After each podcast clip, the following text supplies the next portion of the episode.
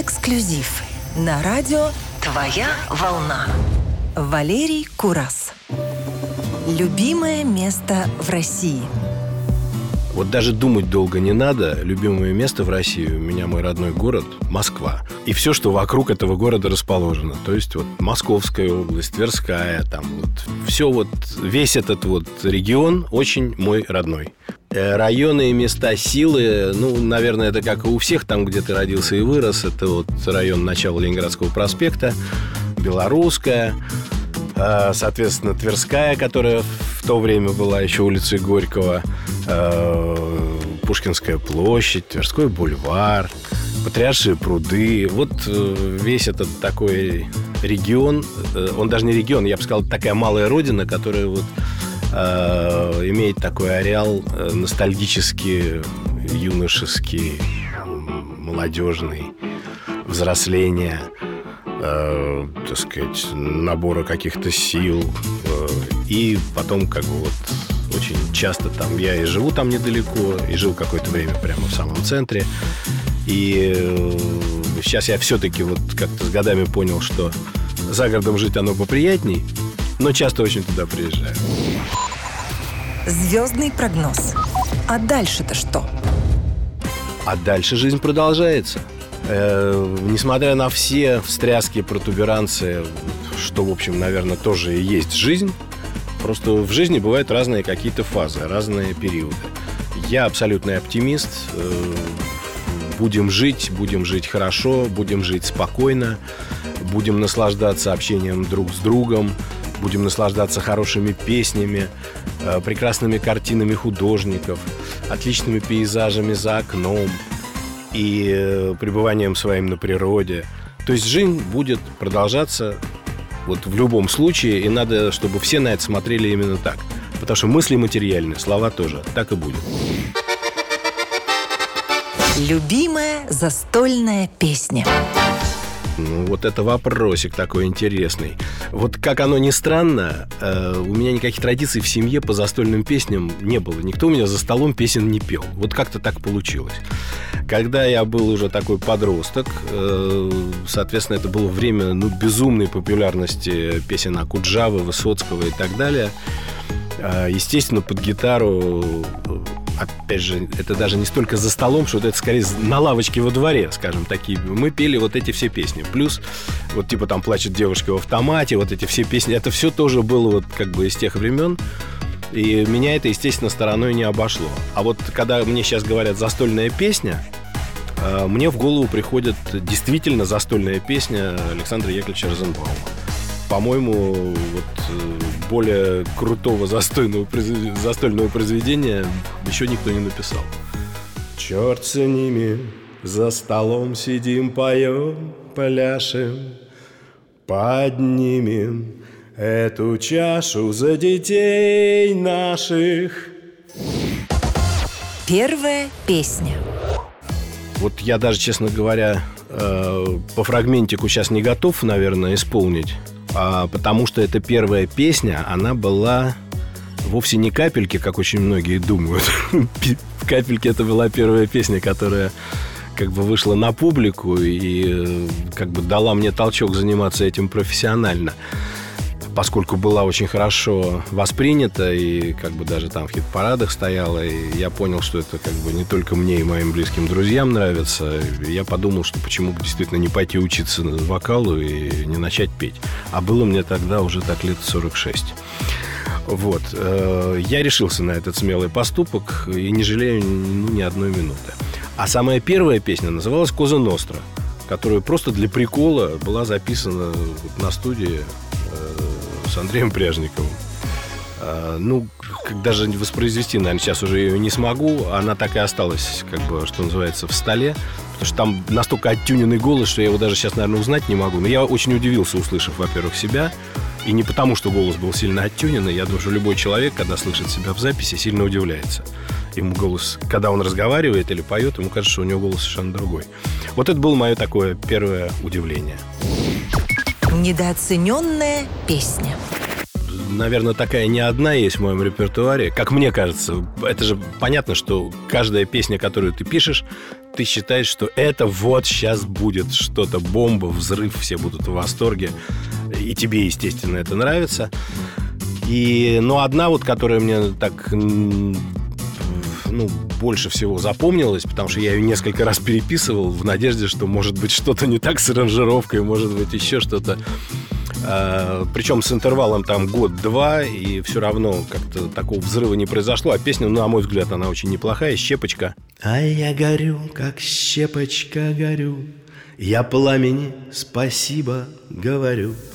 А, ну, может быть, потому что там как-то серьезно многовато, и люди привыкли, что у меня такие песни разбитные, веселые. Но с другой стороны, там вот «Гром небесный» тоже песня такая, ну, как бы серьезная. Но она и пошла, и отротировалась, и как-то была воспринята нормально. Не знаю, тут загад. Я думаю, что на самом деле даже самые великие продюсеры не знают рецепта успеха. Это вот как-то либо сложилось, и звезды все сошлись на небе, либо нет. Поэтому я не считаю, что какие-то песни не, недооценены или как-то не докрутились, или как-то недовосприняты. Ну, значит, такая судьба у этих песен. Это, я думаю, что это не только песен касается, это все в жизни так. Райдер артиста. Вот сейчас могу честно, откровенно, вот хотите верьте, хотите нет. У меня райдера нету просто. Потому что я считаю, что это бред полный. Значит, и, как, ну, наверное, когда люди ловят звезду, э, начинается там, я хочу там свежевыжатый апельсиновый сок из э, дистиллированной воды лед и там бутылку коньяка при этом не забудьте поставить. да, поэтому, ну, я, я, не считаю, я считаю так, что как бы вот на каждой площадке, и мне даже вот очень интересно, вот на каждой площадке как-то организаторы э, хотят, ну, как-то вот хорошо принять артиста. И я абсолютно доверяю организаторам в этом плане. И мне очень интересно, где-то это бывает лучше, где-то хуже. Я понимаю, что там возможности тоже не у всех одинаковые. Поэтому я считаю даже некорректным какие-то райдеры писать. У меня есть райдер технический там по аппаратуре, у меня есть там райдер э, там по музыкантам, допустим, если я не со своими работаю, или там, ну, что, ну, какие-то вещи, которые касаются непосредственно концерта. А что касается того, что в гримерке, в каком номере я живу, ну, это, естественно, обговаривается там перед поездкой, если это какие-то гастрольные там туры. А, а так, э, что устраивает людям лишние проблемы? Не вижу смысла. Любимое блюдо. Значит, любимое блюдо, я могу так сказать. Вообще люблю поесть. Любимое блюдо – то, которое вкусное. Готовить я очень люблю. Практически я это делаю каждый день. А, другой вопрос, в каком формате я готовлю. Это может быть, либо я готовлю там только для себя, либо я готовлю для семьи, своих близких, либо я делаю какой-то праздник, зову гостей и тоже готовлю. Я могу там скомбинировать, допустим, если у меня не очень много времени. Такое часто бывает в последнее время, что я что-то там как бы заказываю, какие-то блюда, а что-то обязательно какое-то одно блюдо коронное я готовлю сам. Причем это такая готовка не примитивная, скажем. То есть я готовлю там плов, я готовлю паприкаш, я готовлю... Но самое, самое сумасшедшее блюдо, которым все реально удивляются и говорят, ну расскажи секрет, секрет расскажи. Это омлет. Просто вот тупо омлет, который... Я говорю, нет никаких секретов. А рецепт простой, рецепт очень простой.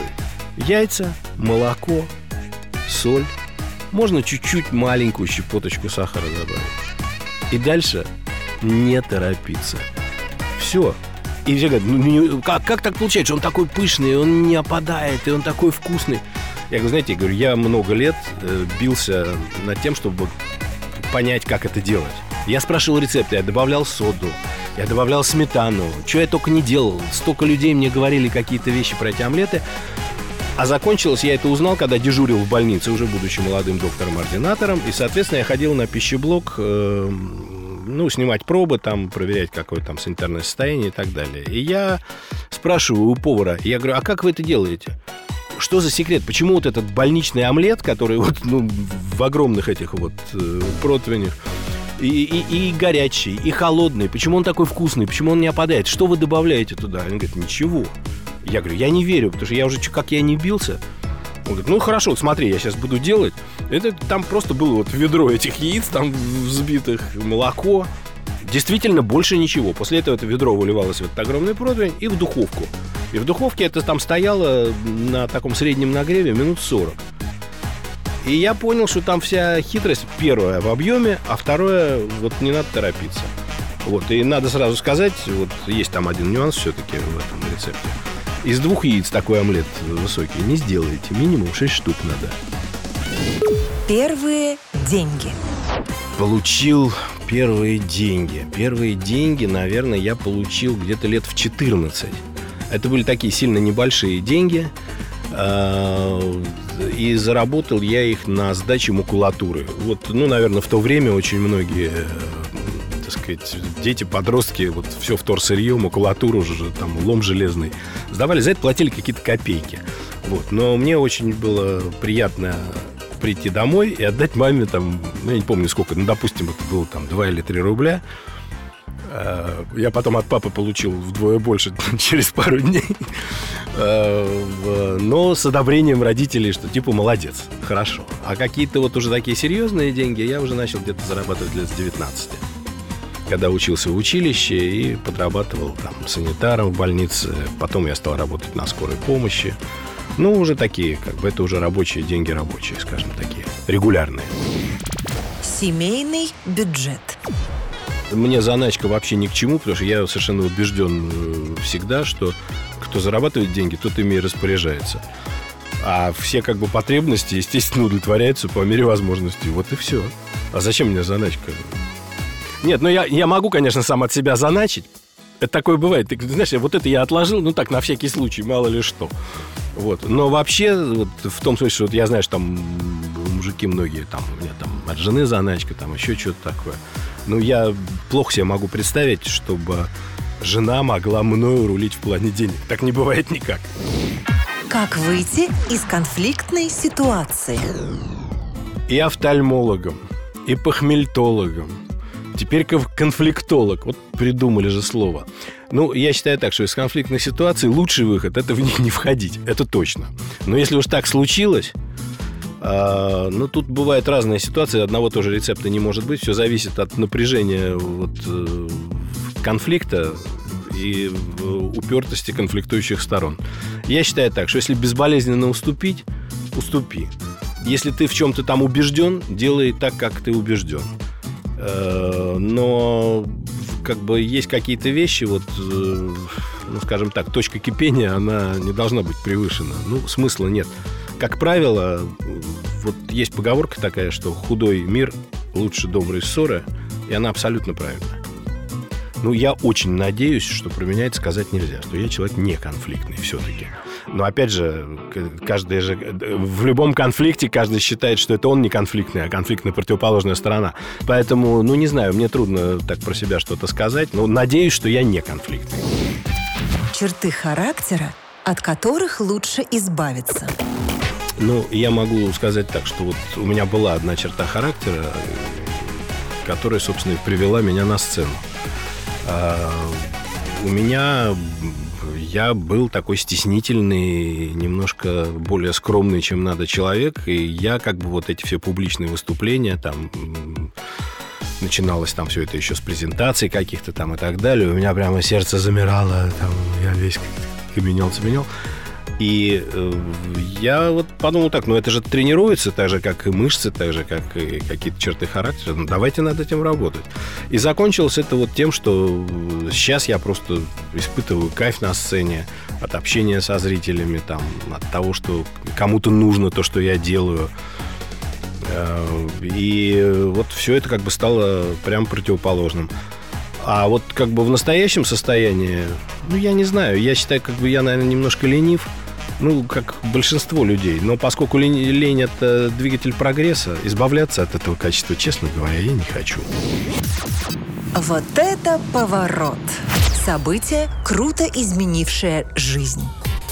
Ну, поворота у меня таких радикальных-то в жизни как раз даже было не один и даже не два, а прямо целых три. То есть сначала я стал доктором, причем бился за это долго. Я с первого раза не поступил в институт, я поступил в училище, с отличием его закончил, поступил в институт, закончил институт, закончил ординатуру, работал офтальмохирургом в институте Федорова. Прекрасные времена были, заведовал оперблоком. Вот эти все новые технологии, там конвейеры, ромашки, все.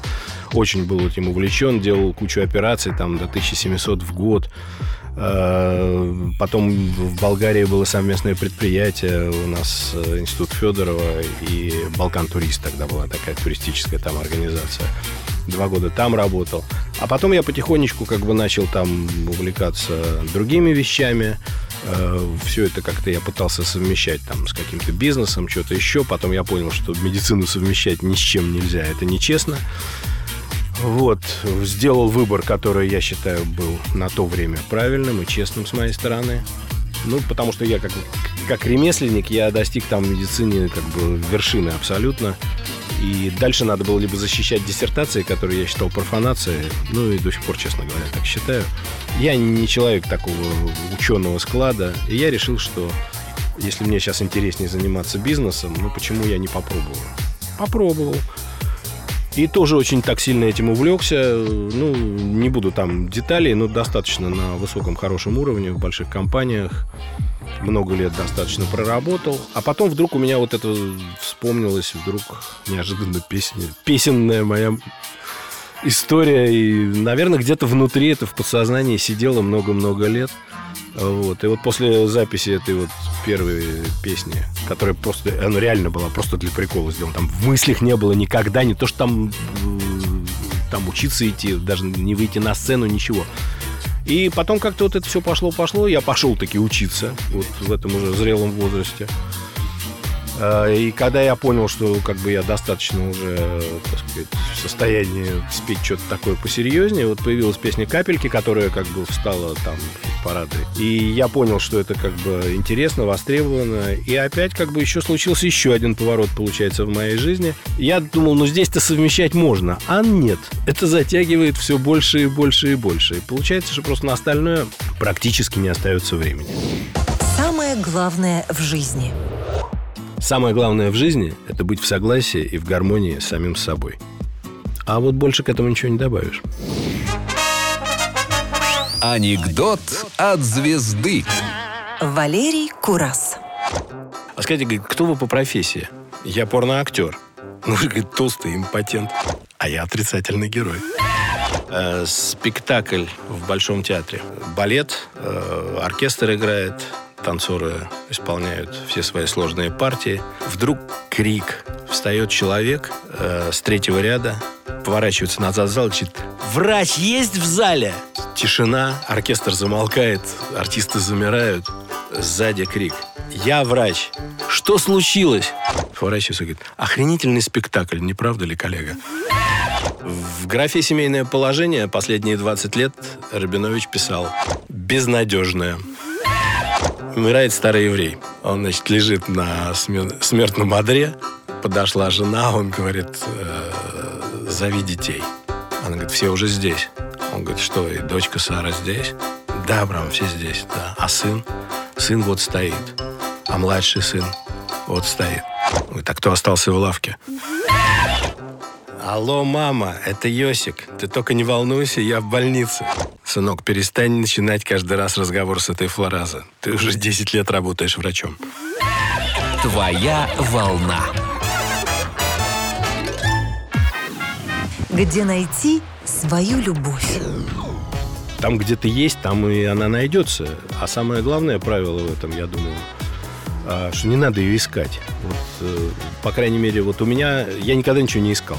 Это вот либо происходило само собой, либо никак не происходило. Это касалось даже не только любви, это вот какие-то вещи там, ну, допустим, мне очень хотелось какой-то автомобиль купить, вот просто, ну, очень. И вот пока я понимал, что у меня этого не получится, и я так, а, бог с ним. У меня это не получалось. Вот как только я расслабился, получался как раз вот случай, который меня приводил к тому, что я хочу. То же самое было с любовью. Поэтому мой совет простой. Ничего специально делать не надо – Любовь – это вообще такая материя. Вот говорят, браки совершаются на небесах. Это так. Точно, абсолютно. Поэтому ничего искать не надо. То, что ваше, вас найдет. Эксклюзив на радио «Твоя волна».